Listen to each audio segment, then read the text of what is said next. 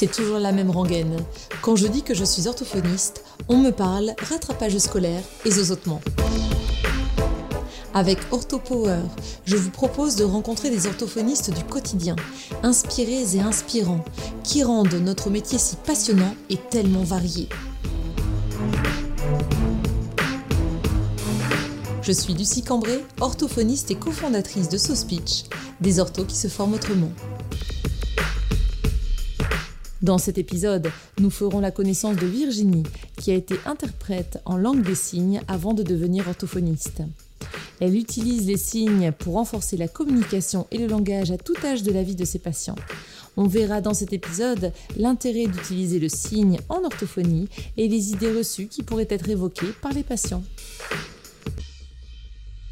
Bonjour Virginie. Bonjour Lucie. Merci beaucoup d'avoir accepté de participer à ce nouvel épisode de podcast OrthoPower, aujourd'hui consacré aux signes en orthophonie. Merci à toi de nous inviter et de nous faire découvrir les nombreuses facettes du métier d'orthophoniste. Et ça fait plaisir de voir toutes ces idées, toutes ces méthodes, etc. Et que l'orthophonie est si riche et si vivante. Ça fait vraiment plaisir. Merci beaucoup, merci Virginie. Et c'est vrai que notre métier est tellement riche que c'est nécessaire d'en parler et de le faire connaître et reconnaître. Alors, est-ce que tu veux bien te présenter, Virginie, pour nos auditeurs? Alors, je suis Virginie, orthophoniste depuis deux ans, en libéral en métropole lilloise depuis un an. Euh, et je suis une jeune diplômée. Mhm. voilà, il y a juste deux ans que je suis diplômée. Auparavant, j'ai suivi un cursus euh, en neurolinguistique à Paris 5 euh, dans mes jeunes années. Mhm. Pour devenir ensuite interprète en langue des signes ou interface de communication. Mais bon, voilà, c'est Oh, c'est plus sympa, interprète en langue de signes quand même. Euh, comme la surdité euh, euh, me plaisait beaucoup, j'avais envie de découvrir toutes les facettes. Après la langue des signes, je suis tombée dans le langage parlé complété et je suis devenue codeuse professionnelle. Mhm. Du coup, j'avais les deux compétences, et le signe et le code, ce qui m'a permis de mettre en place ce qui est mis en place en Belgique, le langage parlé complété signé, mhm. avec les et c'était du bonheur. Mhm. Et puis, euh, je suis devenue en 2009 formatrice euh, en baby signe ou euh, une signe pour accompagner ou renforcer le geste auprès des petits et des grands. Mhm. Et puis maintenant, je sévis en tant qu'orthophoniste auprès de mes petits, de mes moyens et de mes grands patients. Et oui, c'est vrai que j'ai eu la chance de t'accueillir en tant que stagiaire durant tes, années d'études. Et c'est vrai qu'on en reparlera aujourd'hui lors de cet épisode. Euh, on a l'occasion de proposer des signes en fait euh, à tout âge en fait. Il n'y a pas forcément de euh, ce n'est pas cantonné en fait l'application des signes et l'utilisation des signes n'est pas cantonné à, au jeune public par exemple. On peut l'utiliser les utiliser à n'importe quel âge en fait finalement comme comme outil de communication en fait facilitateur de communication. tout à fait. Tout à fait. Très bien. N'importe quel âge et ce n'est pas une recette miracle et ça, mhm. ne, euh, ça ne pourvoit pas à, toutes les situations, mhm. mais on peut les proposer à un grand nombre de situations et on voit ce que ça donne. Mhm. tout à fait. Mais effectivement, ça va du tout petit euh, à la personne aphasique, à la personne avec Alzheimer. Euh, le panel est très large. Est très large, tout à fait. Est-ce que tu aurais des arguments en faveur de l'utilisation des signes en orthophonie? Rentrons tout de suite dans le vif du sujet. Alors, ça dépend, tu as du temps, tu pas du temps. On a tout le temps que tu veux, c'est parti. Alors, comme il faut toujours s'appuyer, ou on essaie aujourd'hui de s'appuyer le plus possible sur quelque chose d'étayé mhm. scientifiquement, on va euh, commencer par le scientifique pour ensuite peut-être aller plus vers la clinique. Mhm. Donc, on va reprendre euh, un vieux schéma. Alors, c'est vrai que ça date un peu, mais je pense que l'homoculus de Penfield, euh, c'est vraiment le point de départ en neurologie de plein de mhm. choses et qui mettait déjà en évidence la proximité des zones cérébrales impliquées dans la motricité de la main mhm. et notamment du pouce et euh, la motricité de la face et plus précisément la langue et les lèvres. Mhm, tout à fait. Et euh, ce voisinage cortical permet de penser que euh, les caractéristiques neurosensorielles et morphologiques de la zone buccale et de la main sont très liés. Tout à fait. D'où l'intérêt d'utiliser le signe en même temps que l'oral, puisque le signe, là, en orthophonie, en tout cas pour moi, sera toujours en appui de l'oral. Mhm, c'est ça. Et tout de suite, ça permet peut-être de euh, d'évoquer une idée reçue ou une question, euh, une, euh, une, réticence qu'on peut rencontrer chez des parents de, de, jeunes patients, par exemple, qui pourraient nous dire Mais vous voulez installer des signes, l'apprentissage de signes, mon enfant ne parlera pas. Tout à fait. C'est la première question, mhm. c'est la première remarque que vont faire les parents mhm. qui n'en ont jamais entendu parler. Voilà ils ont euh, l'idée que si on fait du signe, ça veut dire que leur enfant euh, est sourd. Mhm. D'accord Et que ce que je vais faire, c'est exactement la même chose que la petite dame euh, en bas à droite de l'écran quand Monsieur Macron mhm. fait son discours présidentiel, etc. Mhm. Pas du tout. Hein, le signe est bien distinct de la langue des signes. La langue des signes, c'est une vraie langue avec une vraie culture. Le signe, lui, c'est vraiment de l'oral d'abord, ponctué de gestes. Et ça, il faut l'expliquer aux parents. Et les amener à comprendre que leur enfant va parler si eux, en tant que modèle, continuent à parler. Tout à fait. Hmm. Et je les mets également en situation en disant, vous allez essayer de me parler là, sans bouger vos bras. Ah, c'est très bien ça. Et là, ils se rendent compte à quel point le geste est naturel.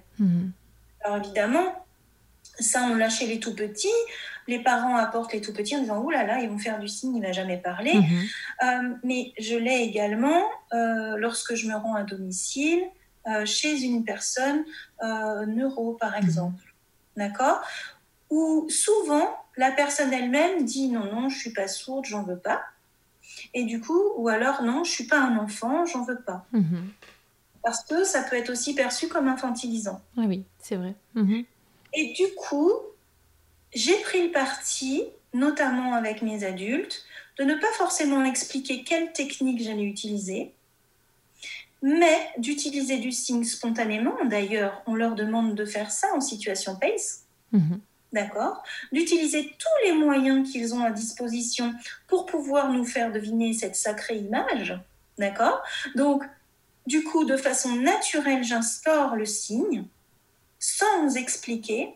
Et en règle générale, c'est plutôt l'aidant qui est en général avec moi pendant les séances, qui va s'approprier le signe, qui va dire ouais c'est super génial, et ensuite du coup va le réinvestir auprès de la personne, mhm. euh, auprès du patient. Tout à fait. Du coup, c'est vraiment presque de la guidance parentale, la mhm. guidance de l'aidant d'abord, pour ensuite arriver aux patients. Mhm. Oui, de l'accompagnement, euh, une sorte de partenariat même en fait. Tout à fait, tout à fait. Puisqu'en plus, c'est l'aidant qui va recevoir ce signe. Mhm. Donc, euh, il faut aussi expliquer à l'aidant que euh, le signe peut être modifié. En cas d'AVC, on a des hémiplégies, on a aussi une dextérité qui est altérée, etc. Et que donc le signe, il peut être approximatif, mais il, il est là. Et du coup, il est communication. Oui, tout à fait. Ah, et ça redonne aussi la parole au patient. Mhm. Et le patient, il ose à, nouveau demander ce qu'il aime. Donc évidemment, je ne vais pas amener le même vocabulaire euh, chez l'enfant que chez l'adulte. Et c'est pour ça que j'adore aller à domicile euh, avec mes neuros. Je ne fais que ça euh, parce que je fais du signe dans l'environnement. Mhm. Et si son petit plaisir au monsieur, c'est du chocolat, c'est le premier mot qu'on va apprendre. Et si son petit plaisir, c'est plutôt, je sais pas moi, on est dans le nord de la bière, hein, et ben, D'accord? Donc, euh, c'est vraiment, il faut que ça soit un signe écologique. Mhm, tout à fait. Et surtout, c'est important. Bon, avec le chocolat, on se plante pas beaucoup, hein, que ce soit avec les jeunes publics, comme avec les neuros, comme. Euh, enfin, chocolat en général, ça fait partie des premiers mots qu'on propose. Hein. Tout à fait, tout à fait. Bon, et est-ce que tu leur évoques aux parents inquiets, ou réticents ou qui appréhendent euh, le fait que en stimulant avec les signes, on stimule aussi euh, euh, la zone corticale qui, qui s'occupe de, de la, la, motricité au niveau, au niveau de la sphère orofaciale Ou est-ce que... Oui. oui. Oui, tout à fait. Donc, j'explique quelle sera ma démarche, mmh. d'accord? Euh, je laisse pas forcément un choix. Je leur dis, voilà, c'est ma façon de travailler. Vous pouvez adhérer ou vous n'adhérez pas. Voilà. Mhm. Je vous propose qu'on essaie. Et puis, si vraiment on voit que il y a des enfants qui peuvent être coincés hein, physiquement, mhm. corporellement, ne pas être à l'aise, et du coup le signe ne peut pas tout résoudre, et là on arrêtera. Mais je leur explique au niveau neurologique, et après je leur explique aussi quel bienfait euh, peut avoir le signe dans la communication en général. Voilà. Mais je leur explique aussi en amont, et ça, dès le premier euh, rendez-vous d'anamnèse, quelles sont les conditions pour que le signe fonctionne. Oui, très bien. Parce que je pense que c'est surtout ça qui est important. Pour que la mayonnaise prenne, il faut d'abord que mon enfant ait une bonne vision, mhm. et ça, les parents n'y pensent pas toujours. Mhm. Si je n'ai pas de langage, c'est peut-être que je ne vois pas. Je ne vois pas l'élève de mon interlocuteur. Pour pouvoir babiller, pour pouvoir parler, j'ai besoin de cette vision. Mhm. Et donc, je demande un contrôle visuel. Et il ne me voit pas parce que je suis tout le temps en train de lui parler, mais je suis affairée à faire autre chose. Mhm.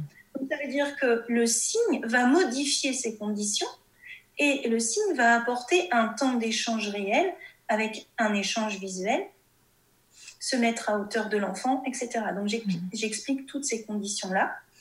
Et dans notre pratique orthophonique, là c'est plutôt le côté clinique qui parle, euh, il n'y a pas de séance euh, avec le tout petit sans parents chez moi. Parce que je ne vais pas leur donner les quatre signes qu'on a vus pendant la séance, vite fait, dans le mhm. couloir, parce qu'il nous reste trois minutes avant que le patient arrive, etc.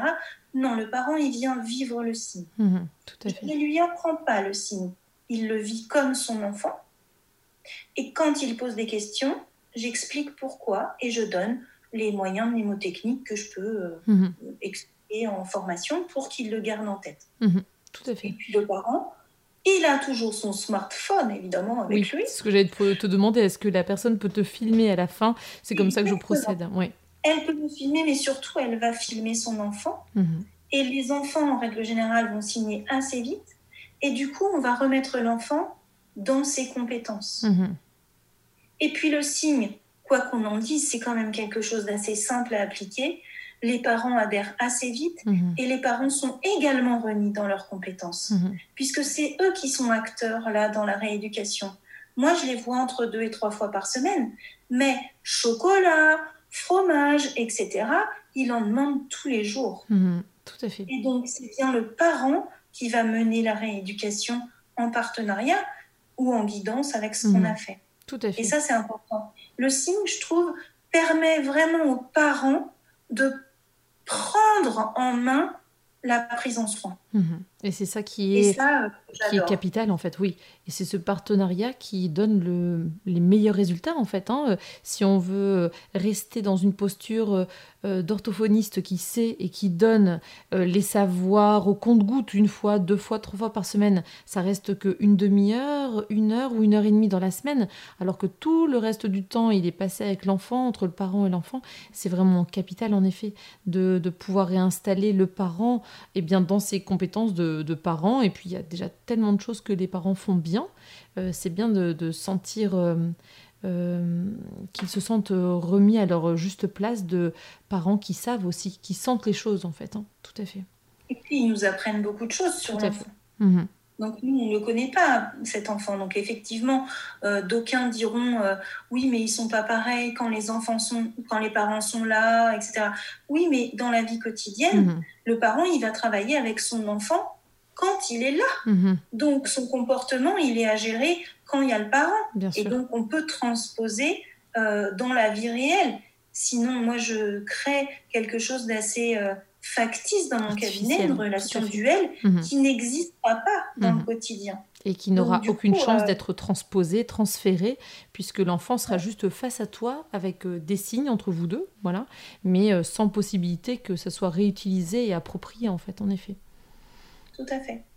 Est-ce que tu as d'autres arguments en faveur des signes en orthophonie après l'homonculus de Penfield euh, il, y a il y, a aussi l'argument euh, développemental, c'est-à-dire que euh, la relation privilégiée entre la main et le langage existe de toute façon. Mhm. C'est-à-dire que la communication avec le tout petit, c'est du geste et c'est aussi le pointage. On sait qu'aujourd'hui, pas de lexique sans pointage mhm. et c'est bien un geste, d'accord? Donc ça veut dire que de toute façon, le geste, qu'il soit modelé ou naturel, il existe de toute façon. Mhm. Donc ça, c'est vraiment l'argument développemental. Ensuite, il y a l'argument qui peut être communicationnel, mhm. où le geste et la parole, euh, quand on est euh, petit, quand on est grand, on a toujours un geste qui accompagne la parole. Mhm. Et on est, ça se voit, on est gêné lorsque euh, certains patients, je pense à certains patients euh, avec TSA ou certains patients au potentiel qui sont assez rigides dans leur corps et où il n'y a pas d'expressivité corporelle, mhm. eh bien, on sent bien que les gens en face sont très gênés et c'est une partie des choses que nous, on va travailler avec eux. Mhm. Parce que ça fait partie de la communication. Ce n'est pas qu'utiliser les bons mots et avoir une pragmatique verbale, c'est aussi avoir une pragmatique gestuelle. Mhm. Donc, euh, euh, l'argument communicationnel, il est hyper important. Euh, je reviendrai sur le fait que le signe, comme il va instaurer un cadre privilégié dans une proximité mhm. privilégiée, eh bien, en fait, ça va attirer l'attention de l'enfant, mais aussi celle de l'adulte. Il ne faut mhm. pas l'oublier. D'accord Ce n'est pas que la cause de l'enfant, il y a aussi la cause de l'adulte. D'accord euh, Et euh, ça va nous aider à poser de l'attention conjointe, par mhm. exemple un regard.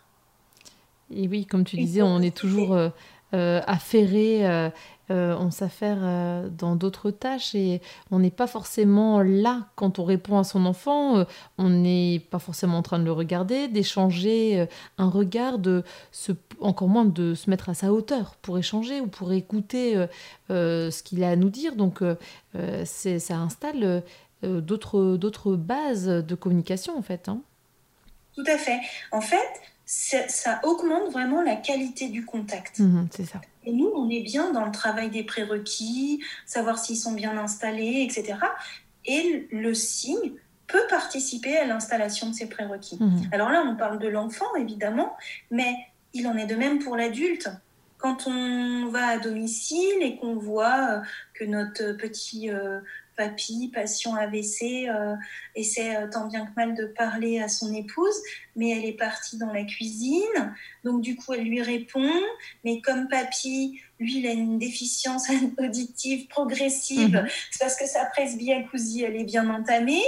Euh, du coup, s'installe une espèce d'incompréhension, une espèce d'impatience.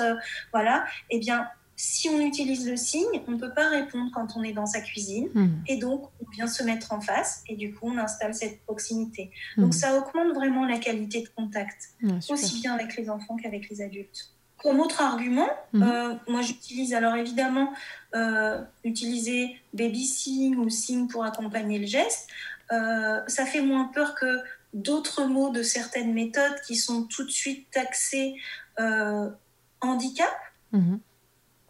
Et euh, le fait de dire signe ou baby signe, euh, le parent il est soulagé parce qu'aujourd'hui euh, il y a une espèce de mode sur lequel on peut surfer, même si nous on fait pas de l'orthophonie à la mode, évidemment, hein, on fait l'orthophonie dans un système et dans, avec des objectifs, mais c'est important pour le parent de se dire ah ouais, et ben en fait je fais comme mon voisin. Mon mhm. voisin, il fait du signe avec son tout petit qui n'est pas pathologique. Mhm. Ben, moi, le mien est pathologique, mais je fais du signe aussi. Mhm.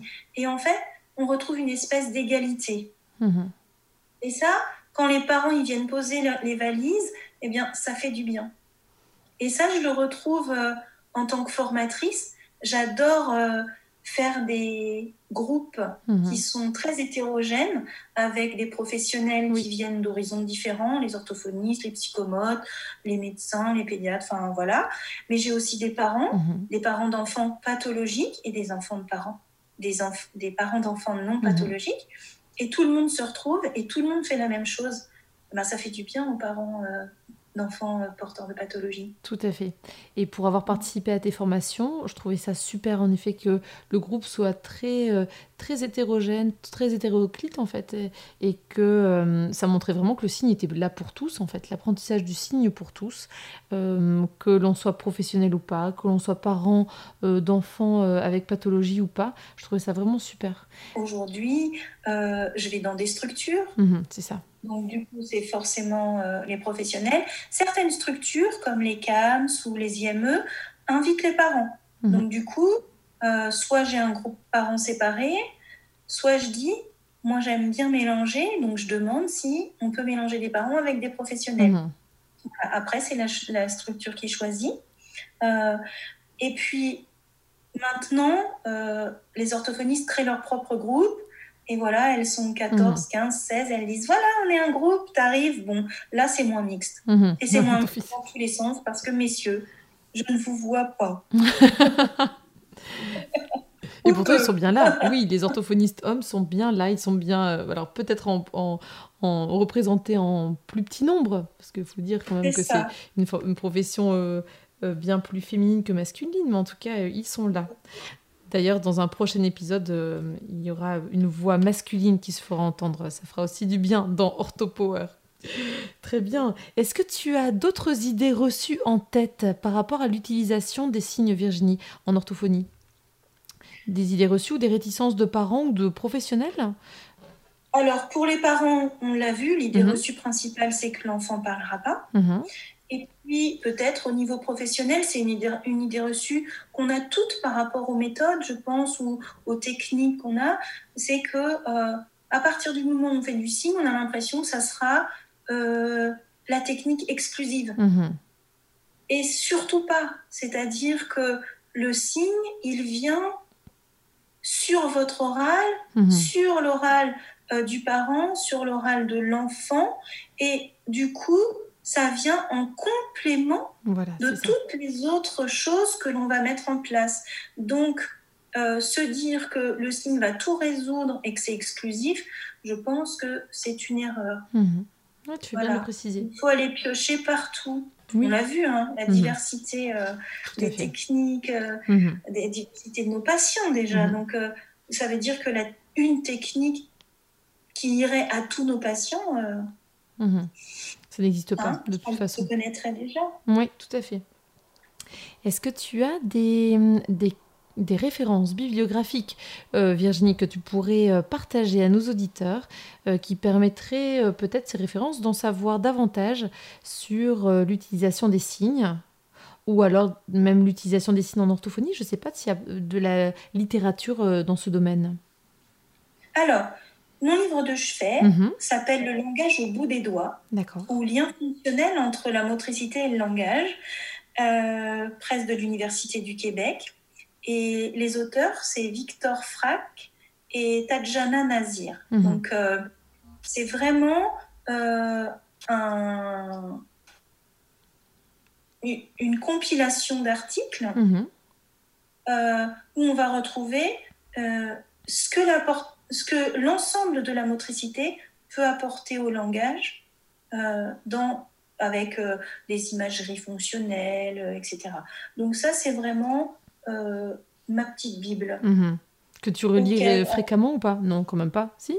Pardon? Tu la relis fréquemment, ta petite Bible ou pas? Oui, tout à fait, tout à fait. Je relis ce que j'ai Ah oui, en effet, c'est bien cette bibliothèque avant certaines formations, euh, quand on me demande une formation spécifique et tout. Mhm. En plus, il y a certains articles qui sont en anglais. Mhm. Donc, comme je ne suis pas hyper bilingue, euh, des fois, je vais euh, me dire oui, il a dit ça quelque part. Je vais relire pour mhm. m'assurer que c'est bien ça. Oui. Ah, oui, oui, je pense que euh, voilà, mon, âge avançant, euh, j'oublie, donc je retourne à cette Bible. Allez. En tout cas, je mettrai, oui, tu fais bien de le préciser pour ce, ce bouquin, je mettrai la référence ou l'épisode de ce podcast comme, euh, comme d'habitude, en fait. Tu en as d'autres?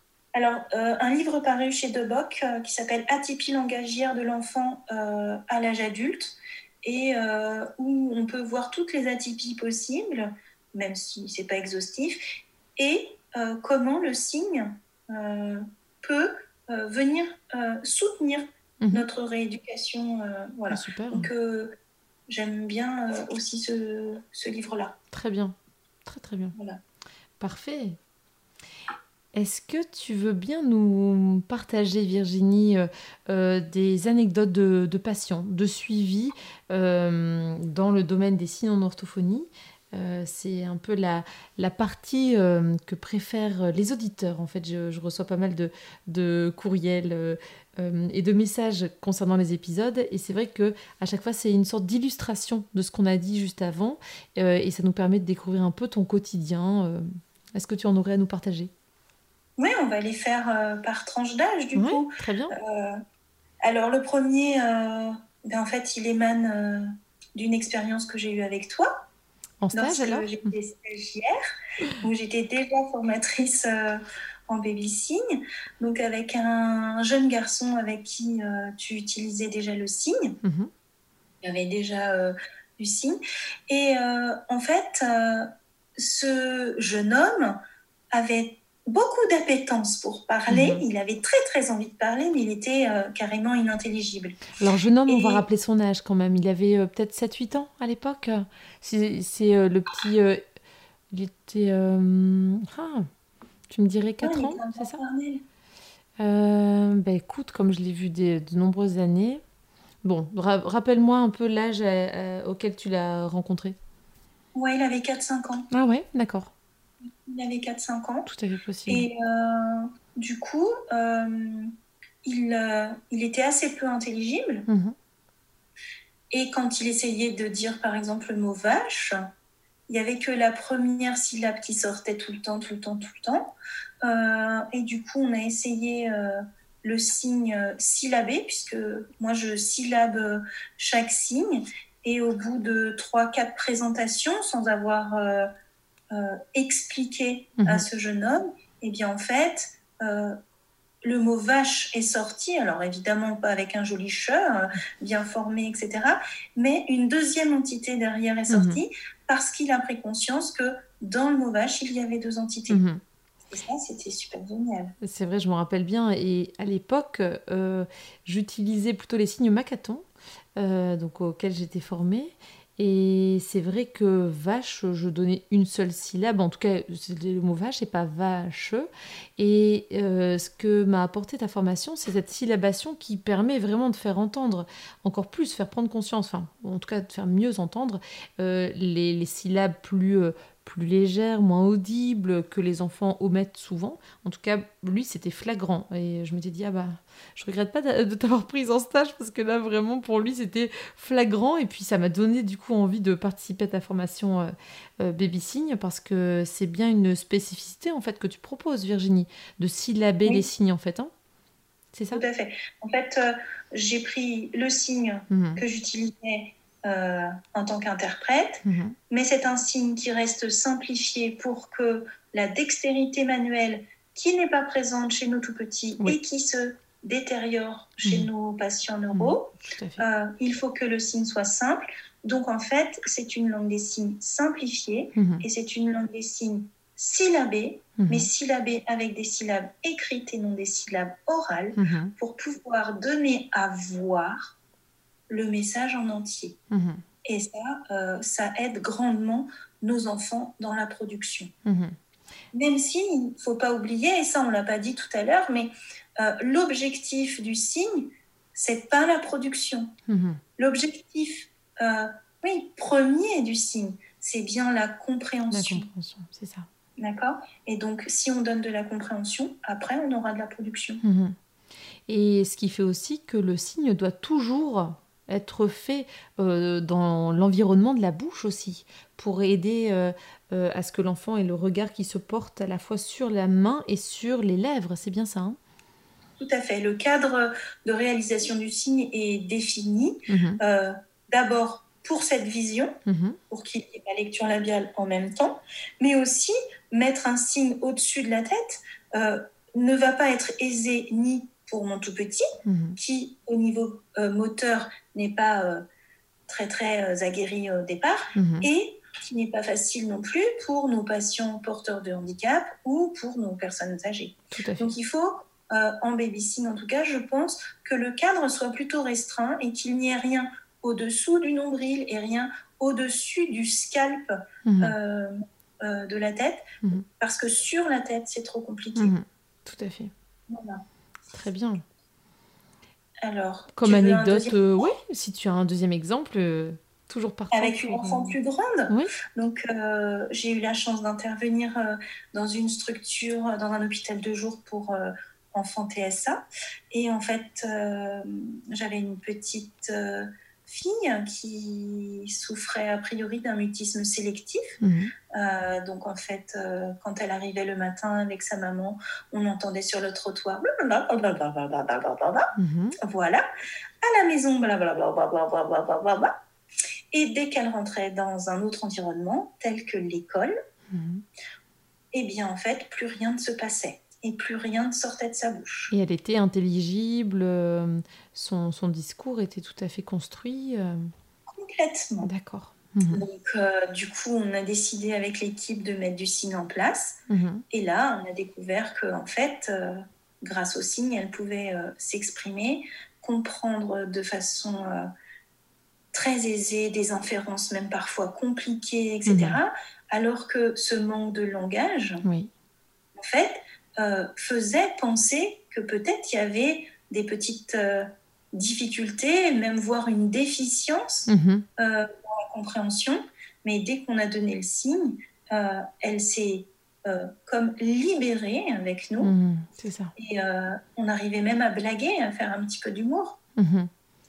D'accord? Donc euh, voilà, c'était c'était assez surprenant et assez sympathique. Et je, je garde un, un souvenir très ému Mhm. euh, dès qu'elle a fait euh, la- sa première couleur. Donc voilà, elle a- le premier signe qu'elle a fait, c'est rouge. Mhm. Euh, et on était sur un jeu de plateau et on s'est regardé avec son orthophoniste et on a fait Oh, waouh Waouh. Voilà. Choses comme ça qui, qui Oui. gravées à jamais. Mais oui, c'est ça. Et c'était très très intéressant. Super. Très très bien. Voilà. Tu avais un troisième cas éventuellement, une troisième anecdote de patient? Alors oui, euh, je vais passer euh, du côté euh, neuro, Oui. d'accord, avec une patiente euh, Alzheimer à un stade avancé que j'ai eu également avec toi. Mhm. Voilà, où euh, on s'est rendu compte que euh, l'utilisation du signe euh, permettait euh, une restitution, euh, une mémorisation euh, bien meilleure quand Mhm. euh, il y avait un discours signé que uniquement un discours oralisé. Tout à fait. Et ça, voilà, c'était euh, c'était euh, vraiment euh, très intéressant à observer. Mhm. Moi, c'était une de mes premières patientes neuro avec signe. Mhm, bah, pour moi aussi, c'était une découverte Et- complète et, et, et c'était impressionnant. Alors, je pense pas que c'était le même jour que euh, le mot vache euh, oralisé euh, correctement avec le petit garçon parce que euh, ça aurait fait beaucoup le même jour. Mais je me rappelle qu'il y a eu comme ça plusieurs euh, surprises où, je me suis fait la réflexion et je te l'ai, on avait parlé ensuite. Je m'étais dit waouh, encore une situation dans laquelle je n'aurais pas pensé utiliser les signes, clairement pas avec une, une patiente neuro. Enfin, j'étais restée à, à vraiment cantonnée en fait à, une tranche d'âge, tout simplement, je pense, et puis un, un domaine, oui, langagier et pas euh, mnésique pour cette dame. euh, euh, c'était hyper intéressant, vraiment. Et puis là, la réussite à l'exercice, euh, euh, en tout cas euh, à la tâche euh, réalisée, euh, la tâche demandée, avait été euh, flagrante par rapport à, l'échec, entre guillemets, qui avait été connu juste avant. On a vraiment senti la différence entre les deux présentations, qui étaient plutôt euh, euh, une sorte de marasme, il y avait juste de l'oral, et dès qu'il y a eu du signe, elle était happée par tes signes, happée par ce que tu lui proposais, c'était vraiment fou, quoi. Je m'en rappelle aussi très Il y a une bien. attention Mhm. et il y a une amélioration de la compréhension. Oui. Donc euh, voilà, Euh, je me souviens, elle était très coquette. Mhm. euh, et, euh, voilà. Euh, et donc, on a amené euh, tous les signes aussi de la toilette parce qu'elle se mettait du rouge à lèvres, parce Mhm. qu'elle aimait se peigner. Euh, on a- elle aimait les colliers, elle aimait les chapelets, euh, etc. Et donc, tout ce qu'on lui apportait pour son quotidien et qu'on apportait aussi à son aidant, Mhm. qui euh, pourtant normalement était assez loin de la rééducation, Mhm. cet aidant, a favorisé et, et a remis aussi la, cette personne, cette cette patiente dans euh, sa vie quotidienne, dans son choix.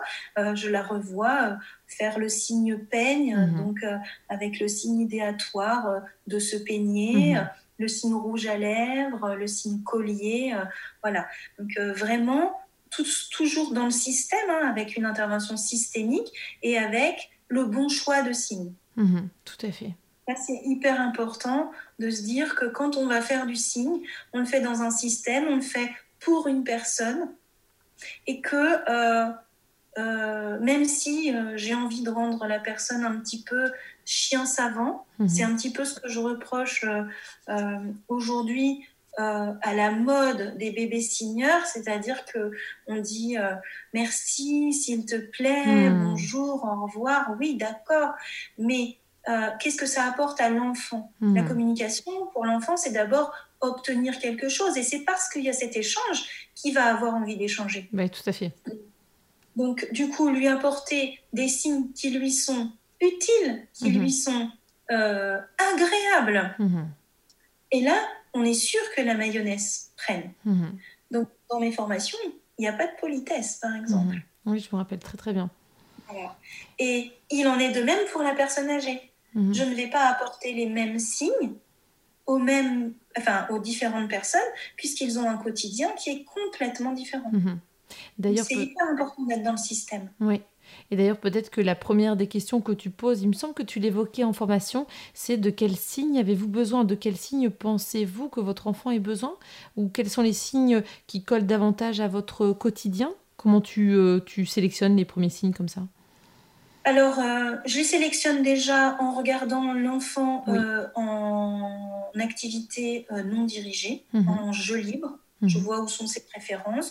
Je demande quel type de jeu il a à la maison, mm écran évidemment. Mhm. parce que c'est très difficile de signer et qu'en même temps l'enfant regarde l'écran et donc ça c'est pas possible, d'accord? Je ne me pose pas un anti-écran, hein, pas du tout. Juste c'est pas euh, une situation facile. Mhm. L'enfant ne peut pas regarder à la fois l'écran et vous regardez vous. D'accord? Donc, euh, je demande aussi quelles sont les préférences alimentaires. Mhm. Parce que ce sont des petites chenilles qui vont se transformer en papillons, mais ils ont besoin de beaucoup manger. Et donc, ils ont des énormes préférences alimentaires. Mhm. Et comme ça, on peut les attraper. Et pas qu'avec du chocolat, par exemple. voilà, chocolat, gâteau, gâteau, le truc mm. le plus simple du mm. monde. Mm. Le signe encore, en général, il vient avec l'alimentation ou avec certains jeux. Donc voilà, vraiment choisir avec le parent, tout en expliquant aux parents, attention, je ne veux pas le signe que vous voulez qu'il ait. D'accord, c'est ça, tu fais bien de le préciser en effet. C'est vraiment le signe dont il a besoin. Dont il a besoin, c'est ça. Et en plus, du coup, je me dis, je leur dis, pardon, si vous voulez que ça fonctionne, eh bien la prochaine fois qu'il vous demande du chocolat en signe, vous êtes obligé de lui donner. Ah oui. Ben oui, parce que sinon, il n'y a pas de sens, etc. Alors, mm. Alors, faut pas que ça dure euh, pendant mm. euh, six mois, évidemment. Mais quand le signe apparaît, et en tout cas les premiers signes apparaissent, il faut venir renforcer. Ah sinon, la mayonnaise ne prend pas. Mm, tout à fait. Voilà. Très bien, super. Est-ce que tu as quelque chose à rajouter, Virginie, par rapport à cet épisode déjà très complet sur les signes en orthophonie? Peut-être une petite anecdote euh, rigolote. Oui. Euh, j'ai la chance d'avoir le cabinet à la maison. Mhm. J'ai la chance d'avoir un jeune chien euh, bien dressé. Et dès qu'il est arrivé à la maison il y a un an, il a eu de l'oral et du signe, comme tous mes enfants. et aujourd'hui, il obéit et il comprend les signes. Euh, les enfants euh, de ma patientèle euh, demandent à voir Easter mhm. et communiquent avec lui. Et pour les tout petits sans langage, eh bien, en fait, il me voit signer avec Easter, ce qui fait que l'enfant ne se dit pas Ah, mais elle signe que avec moi. Mhm. Non, pas du tout. Le signe est pour tout le monde, mhm. Easter compris, et que du coup, il préfère faire des signes à Easter plutôt qu'à moi parfois. Je vois très bien ça avec mon chien. Ça instaure mhm. une communication, etc. Et euh, j'ai un patient neuro qui a un Alzheimer avancé, euh, qui euh, passe souvent devant chez moi et qui a vu le bébé chien quand je me suis installée. Et ils adorent les animaux. Et en fait, la femme de mon patient a dit Ah, vous avez un chien et tout. Et je dis Bah oui. Elle me dit Mais vous me l'emmènerez? Mhm. Et je lui dis pas tout de suite, il n'est pas encore assez bien dressé, tout ça. Mhm. Donc à chaque fois, vous me l'emmènerez, vous me l'emmènerez. Et euh, en fait, euh, ce monsieur avec Alzheimer n'a plus beaucoup d'expression corporelle. Mhm. Et euh, quand il veut parler à Easter, je, moi je fais le signe, et bien lui fait le signe aussi. Il sort de sa torpeur corporelle mhm. pour rentrer en communication avec Easter. Et ça, c'est super génial. Et donc voilà, c'est peut-être encore un petit épisode émouvant. et c'est vrai que j'utilise aussi les signes avec mon chien, avec Ona. Et parfois, les, parents de patients sont, très étonnés. Je leur dis oui, mais vous savez, à grand fort de croquettes, euh, gardez, euh, je sais pas comment tu procèdes, Virginie, euh, au tout début hein, de, euh, de l'apprentissage d'un signe, garder une croquette dans la main et faire le signe en même temps. Le chien, tu peux lui faire, enfin, pour peu qu'il soit un peu gourmand, tu peux lui faire apprendre tout ce que tu veux, en fait, finalement. Tout à fait. Nous, l'éleveuse avait dit apprentissage à la croquette. Voilà, Donc, en fait, on fait le signe et on donne la croquette après. Mhm. Et même maintenant, j'ai certains petits patients qui, dans leur poche, arrivent avec des petits gâteaux pour chiens. Ah, génial. voilà. Donc, euh, voilà. Je pense qu'ils ne viennent pas pour moi, hein, soyons Tout à fait. Je pense que malheureusement, euh, le, chien. Euh, euh, comment dire, à sa place. Enfin, malheureusement, je dis ça pour rire, hein. mais euh, parfois, euh, on sent que l'enfant est très motivé, le patient neuro, enfin, en fait, qu'importe l'âge du patient, mais le chien est attendu et, c'est très bien. C'est encore une fois une, une, petite ficelle qui va permettre à la communication de s'installer. C'est leur super pouvoir au chien. Tout à fait, je suis d'accord avec toi. Pour terminer, est-ce que tu hum, pourrais me dire ce qui est selon toi le pouvoir de l'orthophoniste? Alors j'ai un peu triché hein, parce que j'ai écouté les. tu as bien fait. Alors du coup je me dis qu'est-ce que je vais dire Qu'est-ce que je vais dire? Alors du coup euh, j'ai demandé à mon époux. J'ai dit alors à ton avis c'est quoi mon super pouvoir d'orthophoniste? En toute objectivité évidemment. bien sûr. D'accord? Euh, selon lui, euh, c'est le parcours en entier, c'est-à-dire le, vraiment la transversalité euh, de ce que j'ai pu euh, faire, mes études de neurolinguistique, le métier d'interprète, etc. Le métier de maman également. Mm-hmm puisque j'ai deux enfants, euh, une grande de 16 ans et un plus petit qui va avoir 12 ans. Euh, tout ça, ça enrichit la pratique, ça donne des expériences, euh, etc. Et donc, ça a aiguisé mon observation, je pense, tout ça, et que ça me permet, alors là, on n'est plus dans le BP sans doute, hein, mais mhm. d'avoir une espèce d'intuition. Mhm. Et je pense qu'effectivement, il faut qu'on soit scientifique, mais il ne faut pas qu'on oublie qu'on travaille avec de l'humain, que nous sommes humains. Mhm. Et donc, il y a des choses des fois qui se passent et qu'il suffit de tirer sur un tout petit fil pour se dire hum, c'est peut-être bien par ce petit bout-là qu'il faut que je prenne. Mhm. je pense que voilà, c'est voilà, cette intuition, cette observation, mais enrichie euh, de, de, mes expériences passées expériences diverses. Oui, tout à fait. Très bien, super. Merci beaucoup Virginie pour cet entretien. Euh, je te souhaite une bonne continuation et puis du coup à bientôt sur Orthopower alors. Merci beaucoup à toi. Au revoir Virginie. Au revoir. Voilà, j'espère que ce nouvel épisode d'Orthopower vous a plu. Si c'est le cas, je vous invite à vous abonner sur votre plateforme de podcast favorite, d'y laisser un commentaire et une note 5 étoiles pour que notre métier soit connu et reconnu.